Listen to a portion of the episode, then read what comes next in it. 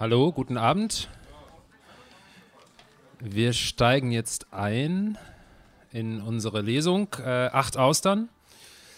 Für die, die mich nicht kennen, ich bin Paul, die achte Auster. Und äh, genau, wir hören eine Reihe von Texten von ähm, lauter Leuten, die sonst eigentlich Theaterstücke schreiben, die aber für diesen Abend Prosatexte geschrieben haben. Ähm, ganz kurze Prosatexte, die so eine Seite lang sind. Prosa-Miniaturen, Minutennovellen, Flash-Fiction, wie auch immer man sie nennen möchte. Und ähm, dann gibt es aber auch Texte, die eher so Richtung Erzählung, Short Story, ähm, Kurzgeschichte gehen und etwas länger sind dementsprechend. Nicht, dass ihr euch wundert, warum einzelne sofort wieder verschwinden und andere zehn Minuten hier vorne bleiben. Ähm, genau. Und wir kommen, wie gesagt, wir schreiben sonst eigentlich Theaterstücke vor allen Dingen. Sind alle vom Studiengang Szenisches Schreiben von der Universität der Künste. Und ähm, ja, ich sage vielleicht gar nicht mehr viel mehr, außer dass ich kurz sage, wer denn liest. Wir fangen an mit Sophia Hembeck. Ähm, steigen wir ein. Dann kommt äh, Rinus Silzle als zweites. Dann kommt als drittes Malte Abraham und als viertes Svenja Bungarten. Dann machen wir eine Pause. Wie gesagt, manche der Texte sind ungefähr nur eine Minute lang, andere länger. Deshalb nicht erschrecken bei vier Texten. Äh, genau, also ungefähr eine halbe Stunde machen wir eine Pause und dann kommen nochmal drei Austern. Viel Spaß.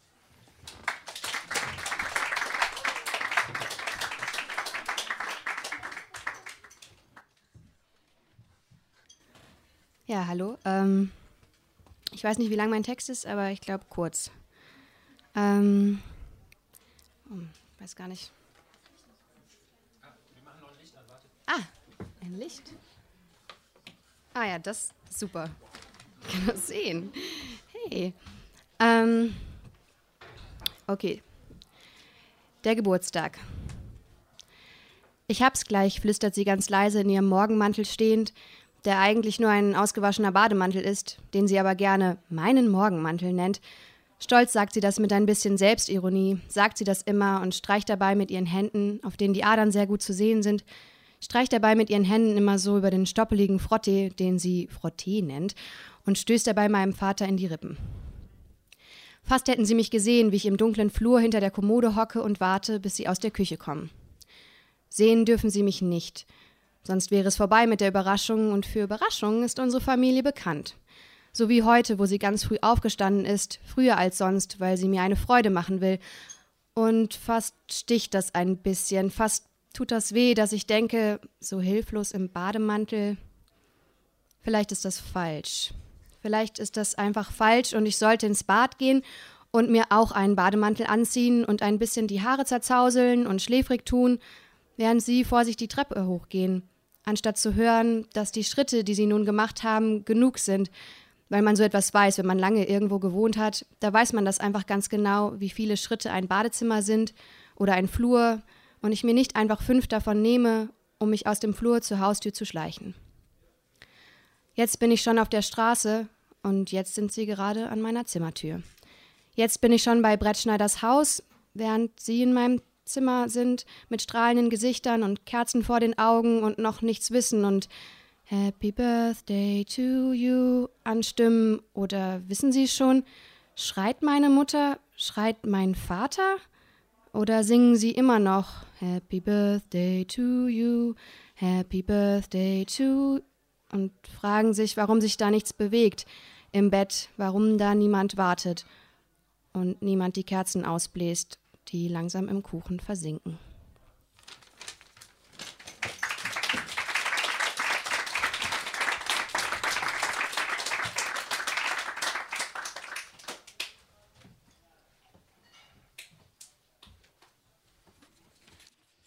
Mein Text ist jetzt ein wenig länger.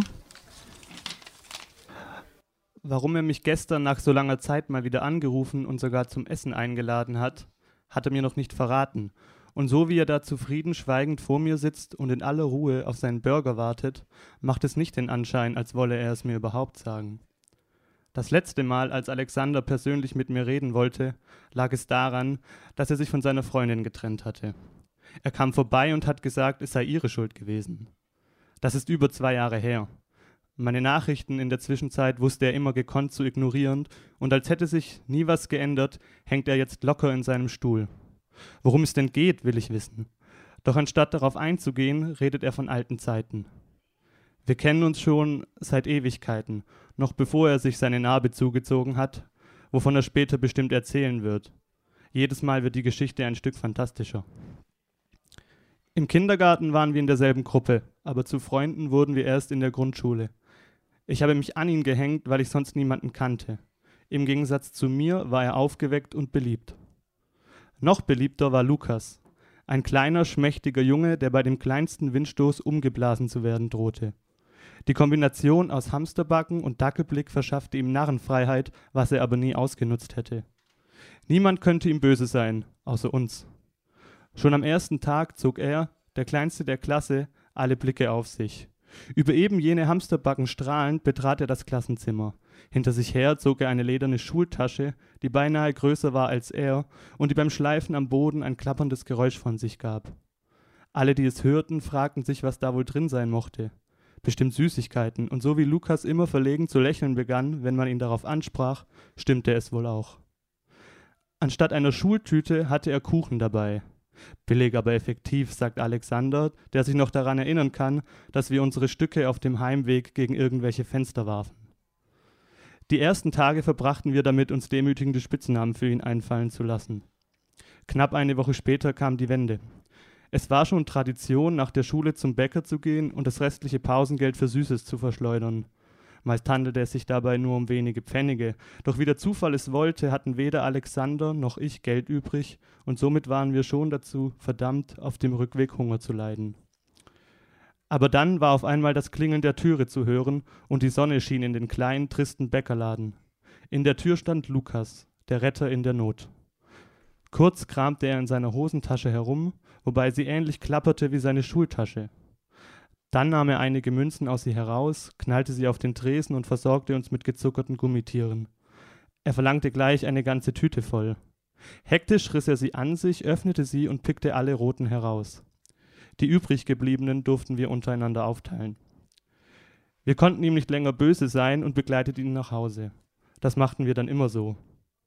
Dass er froh sein konnte, dass wir uns seiner angenommen hatten, sagt Alexander, der jetzt ungeduldig auf seine Uhr guckt und dann ergänzt, dass Lukas ein Trottel gewesen sei. Wie er das meint, weiß ich nicht. Vermutlich redet er von einem Trottel wie von einem Tollpatsch, der Lukas eindeutig war. Er hatte seinen Körper einfach nicht unter Kontrolle. Beim Fußballspielen auf dem Schulhof schlug er öfter am Ball vorbei, als dass er ihn traf.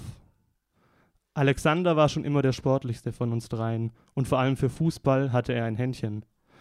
Bei der Mannschaftswahl war er aber immer war er aber nicht immer der Erste. Er ließ sich leicht ablenken. Oft stand er nach einer Minute anstatt auf dem Platz auf eines der Mädchen, die uns beobachteten. Trotzdem war er in der Auslosung weit vor mir und Lukas. Lukas schaffte es meist, in das Gewinnerteam gewählt zu werden, nicht nur, weil er so beliebt war, sondern auch, weil er die Wähler mit gezuckerten Gummitieren bestach. Vielleicht war das auch mit ein Grund für seine Beliebtheit. Sich anzustrengen und gut zu spielen, kam nicht in Frage. Lukas war und ist ein bequemer Mensch, der das Schwitzen mit allen Mitteln zu verhindern weiß. Mein Name fiel dann eher gegen Ende. Er fiel nur nicht als letzter, weil Lukas sich immer dafür einsetzte, mich in sein Team zu holen. Er hatte wohl einfach Mitleid. Alexander kam erst gar nicht auf diesen Gedanken. Immerhin wollte er gewinnen, und dabei konnte ich nun wirklich nicht helfen. Nicht einmal, wenn ich es ernsthaft gewollt, geschweige denn versucht hätte. Einmal habe ich beim Versuch aufs Tor zu schießen das Mädchen aus der Parallelklasse direkt am Kopf erwischt. Und das, obwohl es mehrere Meter vom Tor entfernt stand. Vor Schreck ließ sie ihr Pausenbrot fallen und begann zu weinen. Wir lachten. Natürlich weinte sie wegen des Balles in ihrem Gesicht und nicht um das Brot auf dem dreckigen Boden. Dass ich da ja nichts dafür könne, da sie nun wirklich kaum zu verfehlen sei, rief jemand. Wir lachten noch lauter und sie rannte davon. Alexanders Blick wandert jetzt beschämt zu Boden. Ich nutze das kurze Schweigen und frage ihn, warum wir hier sind, und er sagt, er wäre zufällig in der Stadt und habe Lust gehabt, mich zu sehen. Ich solle mich nicht so anstellen, und bevor ich darauf antworten kann, fängt er an, vom Sporttag im zweiten Schuljahr zu erzählen.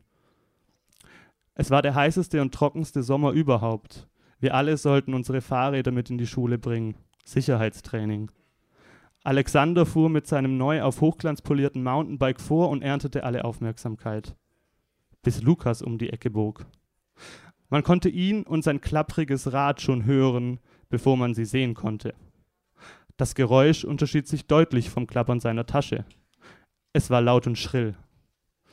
An der Schule angekommen, brach ein riesiges Gelächter aus. Lukas Rad war pink und mit einzelnen rostbraunen Tupfern versehen. Sowohl auf der linken als auch auf der rechten Seite des Lenkers wedelten kleine, merkwürdige Stofffetzen herum und am Gepäckträger war eine Fahne montiert, für die sich jeder Junge in Grund und Boden schämen würde. Zu all dem eierte das Vorderrad so sehr, dass man meinen konnte, ein Clown führe uns hier seine neueste Zirkusnummer vor. Es dauerte keine Minute, bis Lukas umdrehte und nach Hause fuhr. Die Schule hatte überhaupt noch nicht begonnen. Alexander und ich fuhren hinterher. Alexander schweren Herzens und ich überglücklich. Wir beschlossen nicht zurückzugehen und machten uns stattdessen auf den Weg zum Bauwagen. Wir wollten ein Feuer machen. Mit ein paar Ästen aus dem Wald und einem Feuerzeug sollte das zu schaffen sein, dachten wir. Trotz der Baumkronen brannte die Sonne stark auf uns und den Waldboden. Unter unseren Füßen konnten wir es krachen und knistern hören. Der perfekte Zunder.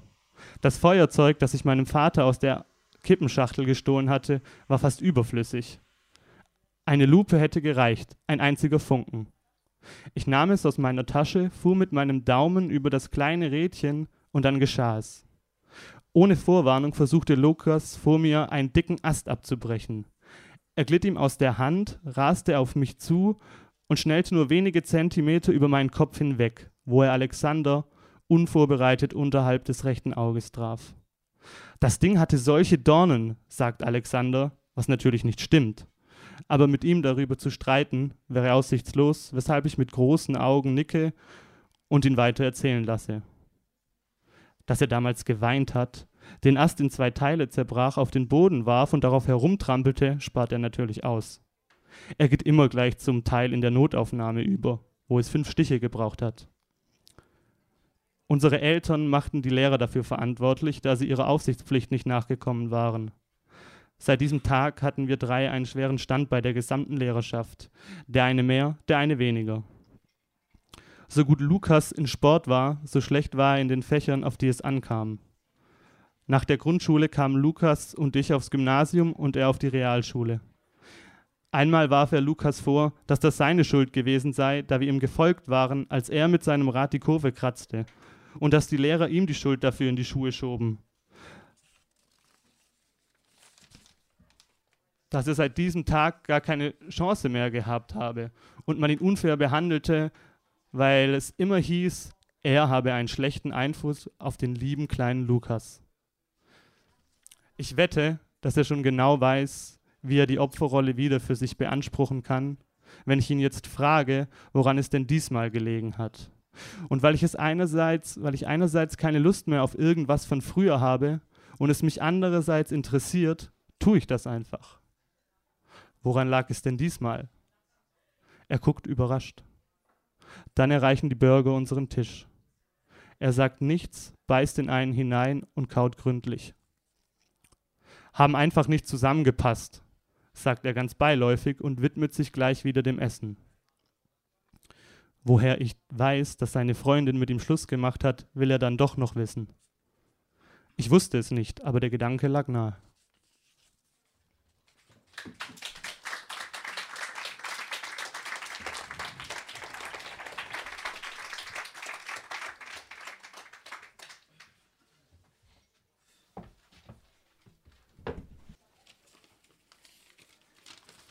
Ähm, ich muss, bevor ich lese, kurz was zu, dem, zu der Entstehung des Textes sagen. Und zwar bin ich gebeten worden, für eine Anthologie etwas zu schreiben. Und diese Anthologie drehte sich zu dem, um das Thema Kindersterben. Und weil ich das Gefühl hatte, dass ich dazu nichts zu sagen habe, äh, habe ich Texte von Leuten neu arrangiert, die dazu was gesagt haben. Äh, ich habe konkret äh, ein Verfahren angewendet, das Erasure heißt. Ähm, und das bedeutet, dass du aus einem Artikel, in meinem Fall waren das zwei Zeitungsartikel aus der äh, Süddeutschen und aus der Zeit, ähm, die Wörter weggestrichen habe, die mir nicht gepasst haben. Und aus den übrig bleibenden Wörtern sind Texte entstanden, die ich jetzt vorlese. Die ersten beiden äh, Artikel beziehen sich jeweils auf Fälle in Hamburg von zwei Mädchen, Jakmur und Chantal, die im Fall, ähm, äh, durch Vernachlässigung der Aufsichtspflicht gestorben sind. Der letzte Text ist, sind die Zeit Online-Kommentare dazu. So viele Augen drauf heißt das.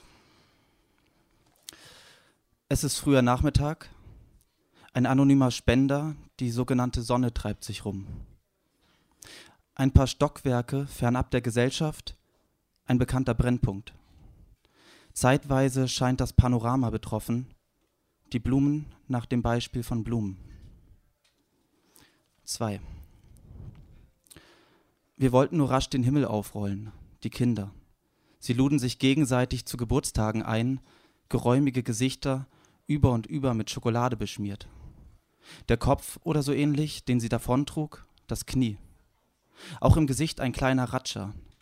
Das war, wie die Hämatome entstanden, das sich selbst bezichtigte Licht unter Aufsicht. Die Rückführung, von der immer feststand, dass sie eines Tages kommen würde, war an diesem Tag greifbar. 3. Wir hatten Menschen, die das persönlich nahmen, die schon vorher von ausreichend Einzelheiten betroffen, jedenfalls langfristig Fakten vernachlässigten, vermutlich aber kleine Menschen. In meiner Gegend stand vor kurzem ein Krankenhaus. Dieses Geschehen ist so unbegreiflich, dass es lange dauerte, bis die Umgebung es überhaupt glauben mochte. Das Problem ist, als junger Vater, als Kind der forensischen Medizin, als Eltern, Elternschaft, schlicht Kompetenz, als Personal und Klima, das Problem ist, dass manche Kinder eben wachsen. Das Trauma der Familie, es ist besser als das Kind oder sind Sie da anderer Meinung?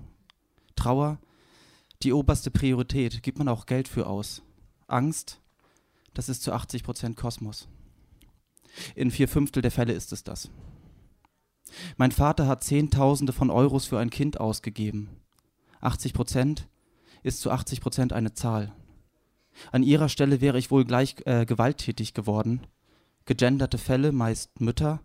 Erstens falsch, zweitens und nochmal. Das sehe ich auch so, das Mädchen. Es ist mit Verlaub ein Kind und mit Sicherheit zu 80 Prozent ein Frauenproblem. Zu beträchtlichen Teilen ein Manager der Nerven, blank, wenn man es stemmen muss. Ich hoffe, dieser Eindruck täuscht.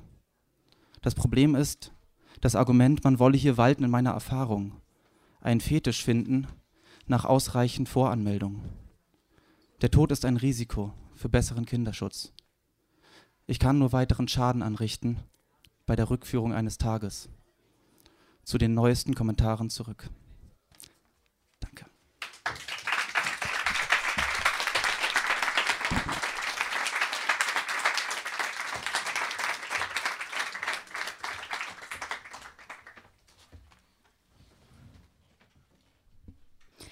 Ähm, ich lese. Ich lese einen Ausschnitt aus einer Erzählung mit dem Namen Flamingos. Ich habe etwas Schlimmes getan, sagt Tilda, während sie viel zu viel Essig in eine Kürbissuppe schüttet, ein Bein angewinkelt, den linken Fuß auf die Innenseite ihres rechten Oberschenkels gestützt. Tilda kocht wie ein Flamingo, der Topf, vor dem sie steht, lässt sie kleiner erscheinen, als sie ist. Es ist ein schlechtes Zeichen, an Silvester nicht satt zu werden, hat sie gesagt und einen gigantischen Topf aus der Kammer gewuchtet. Wir haben nicht mehr viel Zeit, bis die anderen kommen, also beschränken wir uns auf das Wesentliche. Ich habe etwas Schlimmes getan, sagt Tilda noch einmal, fast beiläufig und rührt Orangensaft in die Suppe. Tilda wirkt dabei wie jemand, der Tilda imitiert. Heute, vor genau einem Jahr, habe es angefangen. Tilda zieht sich an diesem Abend kein Kleid an, sondern eine Hose und irgendwas ohne Rücken. Geschminkt hat sie sich nie.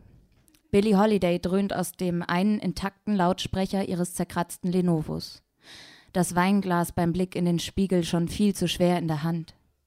Ein Kater an Silvester ist eine schlechte Entscheidung, denkt sie, während sie in ihrem Zimmer, Zehennägel lackierend, auf dem Boden sitzt.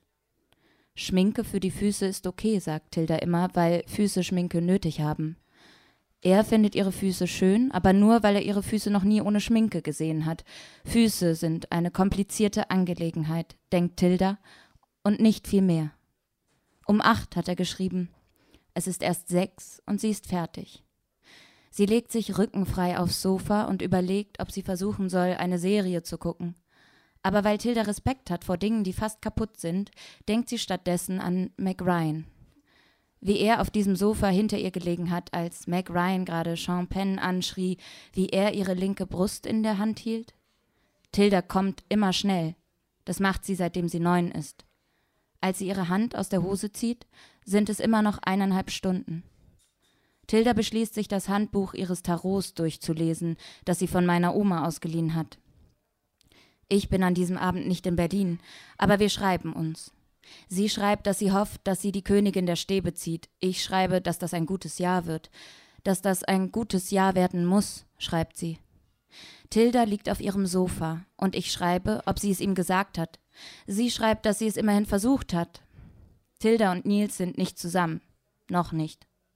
Tilda und Nils schlafen regel regelmäßig miteinander. Und Tilda schläft mit niemandem sonst. Nils hat eine Depression und Tilda ist verliebt.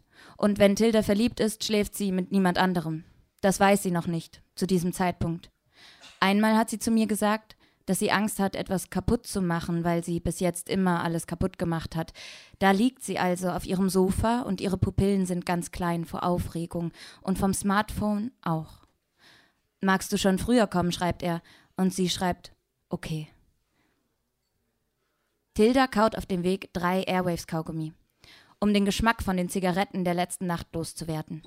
Es ist nicht besonders kalt. Als sie klingelt, erinnert sie sich an das Tarot, das jetzt allein auf ihrem Sofa liegt, dass, wenn das ein Zeichen ist, es ein gutes sein muss, denkt Tilda noch und drückt die Tür auf. Seine Freunde kochen ein Essen gegen den gemeinsamen Kater. Gestern haben sie zusammen getrunken. Sie haben getrunken, als wären sie 16. Er hat seine Hand auf ihrem Bein abgelegt und sie den ganzen Abend nicht wieder runtergenommen. Tilda geht immer als erstes aufs Klo, wenn sie eine fremde Wohnung betritt. Sie benutzt ein bisschen von dem Männerdeo, das am Waschbecken steht, und ein bisschen von dem Haaröl auch. Tilda wirkt nie unsicher, auch wenn sie es sein dürfte nicht. Sie scherzt, er lacht, kommt mit einem zweiten Bier in der Hand zu ihr, fasst sie an der Taille. Sie küssen sich in der Öffentlichkeit nur, wenn sie betrunken sind und ein unglaublich guter Hit läuft. Tilda mag das. Und Tilda mag ihn. Sie mag ihn wirklich. Sie mag ihn so sehr, dass sie ihm sagen musste, dass es sie stört, wenn er mit Charlotte flirtet. Tilda mag Charlotte, sie wollen zusammenziehen und Charlotte mag Nils und Nils und Tilda küssen sich nur, wenn sie betrunken sind und ein unglaublich guter Hit läuft. Und Charlotte geht immer schon vor dem Hit. Nils will frei sein. Tilda auch. Sie findet, dass Menschen sich nur wirklich begegnen können, wenn sie frei sind. Tilda hat Nils für seine Wangenknochen mal eine Neun gegeben. Was sie aber eigentlich sagen wollte, war, dass sie sich noch nie so sehr für jemanden interessiert hat. Nils hat eine Möwe gegossen. Er hält sie triumphierend in die Höhe. Dass er Glück haben wird, denkt sie, während sie ihren Tropfen Blei aus der Schüssel fischt. Alle sitzen da und rauchen. Mit Nils hat Tilda zum ersten Mal im Bett geraucht. Er hat sie dafür ausgelacht, aber Tilda findet nichts Logisches daran, im Bett zu rauchen. Heute Abend raucht Nils nicht, wie schon seit drei Monaten nicht mehr. Er hat aufgehört, weil er vor dem Einschlafen immer öfter das Gefühl hatte, jemand würde seine beiden Lungenflügel packen, jeden in eine Hand und sie ganz langsam herausziehen. Nils ist stolz darauf und Tilda auch, obwohl sie fast jede Nacht davon träumt, dass Nils raucht. Jedes Mal hofft sie insgeheim, dass die Nähe ihrer Zigaretten Nils dazu bringen, wieder anzufangen. Sie pustet ihm Rauch ins Gesicht. Vor zwei Monaten atmet er scharf ein, als sie sagt, dass es sie stört, dass er sich noch mit Luise trifft. Sie sagt, dass sie das nicht aushält, weil sie sich ständig in der Uni sehen und dass sie es überhaupt nicht aushielte, wenn sie diejenige kennen würde. Sie sagt, dass sie dann lieber aufhören möchte. Dann pustet er ihr Rauch ins Gesicht und küsst sie, nachts auf der Straße, an eine Hauswand gelehnt, lang und tief wie in den guten oder schlechten Filmen. Und er sagt, dass es ihm wichtiger sei, sie zu sehen und dass er verstehe. Und dass er nicht aufhören möchte. Tilda deutet das als ein gutes Zeichen. Sie berühren sich erst wieder, als sie im Bett liegen. Bevor Tilda gestern in die Bar kam, hat sie sich mit jemandem getroffen. Jemand, der sie gefragt hat, ob er sie küssen darf. Jemand, dem sie Ja gesagt hat. Jemand, der sie gefragt hat, ob sie mit ihm nach Hause gehen will. Jemand, mit dem Tilda in die U-Bahn gestiegen ist, bis sie am Hermannplatz ausgestiegen ist, um Nils zu sehen. Nils hat sie gefragt, ob sie Lust hat, mit nach Leipzig zu kommen, zu seiner Familie, dass er ihr seine Heimat zeigen könne. Tilda beobachtet Nils, wie er I have never ever spielt. Dass Nils ständig trinkt. Dass Tilda zwar auch trinkt, aber Tilda dabei lügt. Und ob Nils auch lügt, fragt sich Tilda, und eigentlich fragt sie es sich nicht. Tilda hat am Morgen dieses Tages mit Nils gefrühstückt. Sie hat ihr Brötchen in Achtel geschnitten und jedes einzeln belegt. Er hat nur Tee getrunken und ihr zugehört, dass sie ein Gefühl habe, dass sie zwischeneinander, dass sie zwischeneinander etwas hätten, das sich zwischeneinander auf nur sie beide beschränke, sagt sie, dass sie ein Zentrum seien füreinander, sagt er, dass sie zustimmt, sagt sie, aber was das denn heißen solle, fragt sie. Dass man es nicht darauf anlegen solle, sich in jemand anderen zu verlieben, sagt er. Dass man nicht mit Menschen schlafen solle, die sie beide kennen, sagt sie, obwohl sie damit meint, dass sie mit überhaupt niemand anderem schläft. Tilda schreibt, dass sie weitergezogen sind, auf eine Party, und dass sie Charlotte und Marit geschrieben hat, ob sie auch kommen, und dass es ihr gut geht. Sie tanzt im leergeräumten Wohnzimmer zwischen sehr vielen schwarz gekleideten Menschen. Sie tanzt mit Nils. Aber Nils tanzt nicht gern, er holt sich was zu trinken. Tilda tanzt. Nils kommt wieder und sie stehen auf dem Balkon, als das neue Jahr anbricht. Und sie sind zwar betrunken, aber es läuft kein Hit, als sie sich küssen auf dem Balkon. Und dass das ein gutes Jahr wird, denkt Tilda dass es ein gutes Jahr werden muss, denke ich damals. Als sie wieder reinkommt, steht Charlotte eingepackt in viel zu viele Jacken im Flur. Tilda umarmt sie. Nils sitzt auf einem Sofa und weil Tilda gerne tanzt, tanzt Tilda. Während Tilda tanzt, sieht sie Charlotte und Nils auf dem Sofa, wie sie sich unterhalten. Während Tilda also tanzt, unterhalten sich Nils und Charlotte auf einem Ledersofa. Braun, sagt Tilda. Es war braun. Dass man auf Partys Kreise zieht. Dass man wie ein Zirkel Kreise zieht, denkt sie und zieht ein paar Kreise auf der Tanzfläche. Wird umkreist, holt sich ein Bier und wählt ihren Rückweg so, dass sie am Sofa vorbeikommt. Das Sofa ist immer noch braun und das Sofa ist leer. Jemand, den sie flüchtig kennt, gibt ihr eine Zigarette. Dann passiert für die lange Dauer einer Minute nichts. Tilda steht einfach nur da, sieht sich aus der Ferne das Muster aus abgerissenem Leder und Innenfutter an, Sie hält eine Zigarette in der rechten Hand. Tilda die Menschen durch ihr Blickfeld oder an sich vorbeiziehen sieht. Jemand mit einem verrutschten Gesicht und einer sehr großen Frau im Arm. Jemand, der Partyhut behangen auf ein leuchtendes MacBook zusteuert und versucht, sich ein Lied zu wünschen. Tilda, die alle Köpfe durchgeht. Jeden einzeln. Verwachsen mit einer wippenden Masse. Noch ein Bier, denkt sie und sieht in der Küche nach, in der kein einziger Plastikbecher unbenutzt ist. Sie nimmt sich trotzdem ein, dann Rotwein. Was, wenn Charlotte und Nils gegangen sind? Dass Nils das nicht tun würde, denkt sie und geht die Kloschlange ab, weiter zu einer verschlossenen Tür. Sie klopft, gedämpft von drin. Ja? Ein flüchtig Bekannter, der heute Gastgeber ist, verheult mit seiner Freundin auf dem Bett sitzen. Zwei erwartungsvolle Blicke und Tilda, die sagt, dass sie nur mal kurz, nur mal kurz an ihre Jacke müsste. Tilda, die an den beiden vorbei auf Zehenspitzen durch das Zimmer huscht, als würde das ihre Anwesenheit erträglicher machen. Sie schichtet ein paar schwarze Mäntel um, greift zweimal in den falschen, bis sie ihr Handy findet. Sie drückt auf das zersplitterte Display. Eine Nachricht von mir.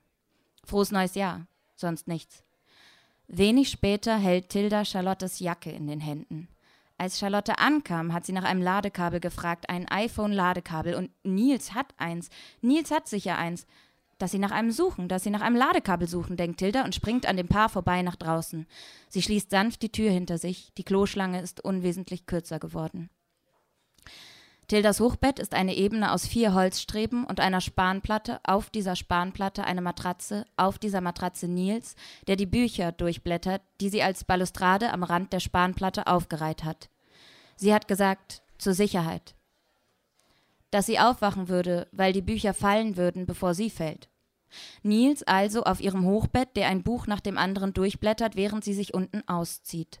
Tilda versucht nicht in sein Blickfeld zu kommen, hofft aber trotzdem, dass er guckt. Er fängt an, etwas vorzulesen. Es klingt nach einem schlechten Gedicht oder einem Song von Herbert Grönemeyer. Er fragt sie belustigt, von wem sie das Buch habe. Tilda versteht nicht, was er meint. Wieso sollte sie das Buch von jemandem haben?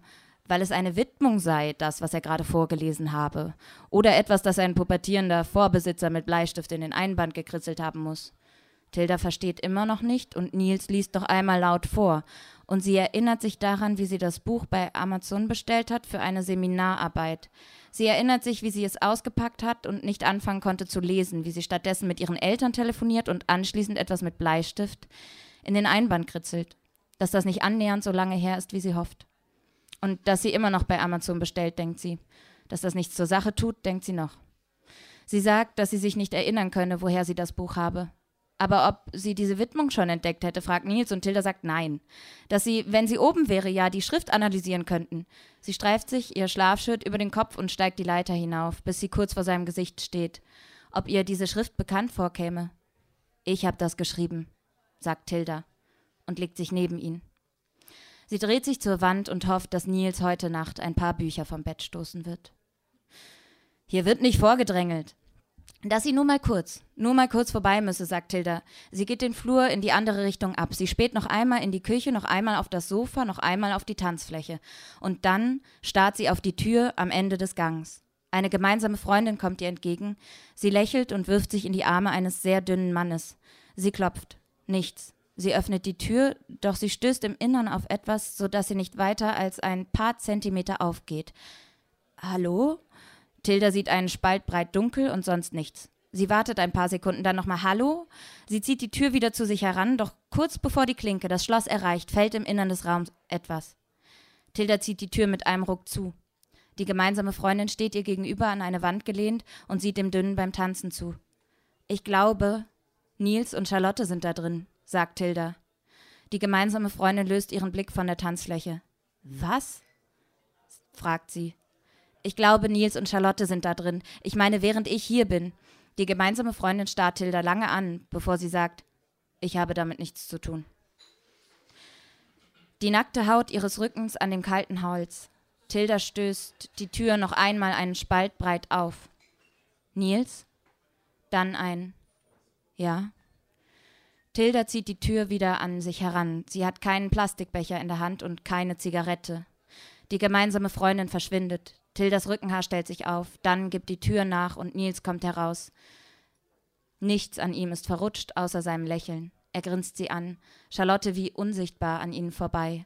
Sowas wie Angst in seinem Gesicht. Tilda, die tief in ein braunes Sofa einsinkt. Er hinterher.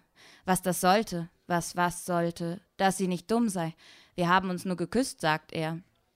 Wenig später auf der Straße sagt Tilda, ich bin verliebt in dich. Und sie weiß, dass sie das nur sagt, weil es jetzt nichts mehr zu verlieren gibt. Sie sagt es, um ihn zu informieren, nicht weil es noch von Bedeutung ist.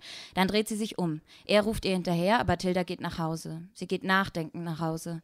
Sie sieht, wie Nils seinen Kopf in den Nacken legt. Sie sieht, wie Charlotte seine karierte Boxershorts runterzieht, wie er Charlottes Brüste küsst, wie sie langsam an ihm herunterrutscht, er an die Wand gelehnt, aus irgendeinem Grund kein T-Shirt, rückenfrei während draußen die Musik wummert und während draußen Tilda Rotwein in einen benutzten Becher schüttet. Tilda, die auf halbem Weg kehrt macht. Die linke Hand in der Manteltasche pult sie ihr letztes Airwaves-Kaugummi aus der zusammengefalteten Packung. Kauend steht sie an der Freisprechanlage. Ein Rauschen. Dann, die Party ist vorbei. Ich hab was vergessen, ruft Tilda und ein Summen. Sie steigt die Treppen hoch, bis sie vor dem braunen Sofa steht, auf dem Nils mit einer Flasche Whisky sitzt und in die Tanzfläche starrt. Tilda will alles wissen, weil sie sich nichts vorstellen will. Danke.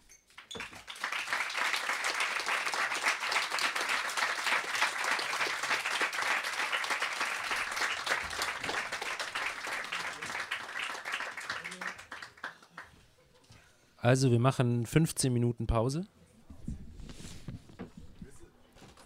10, 10 Minuten Pause und dann geht's weiter.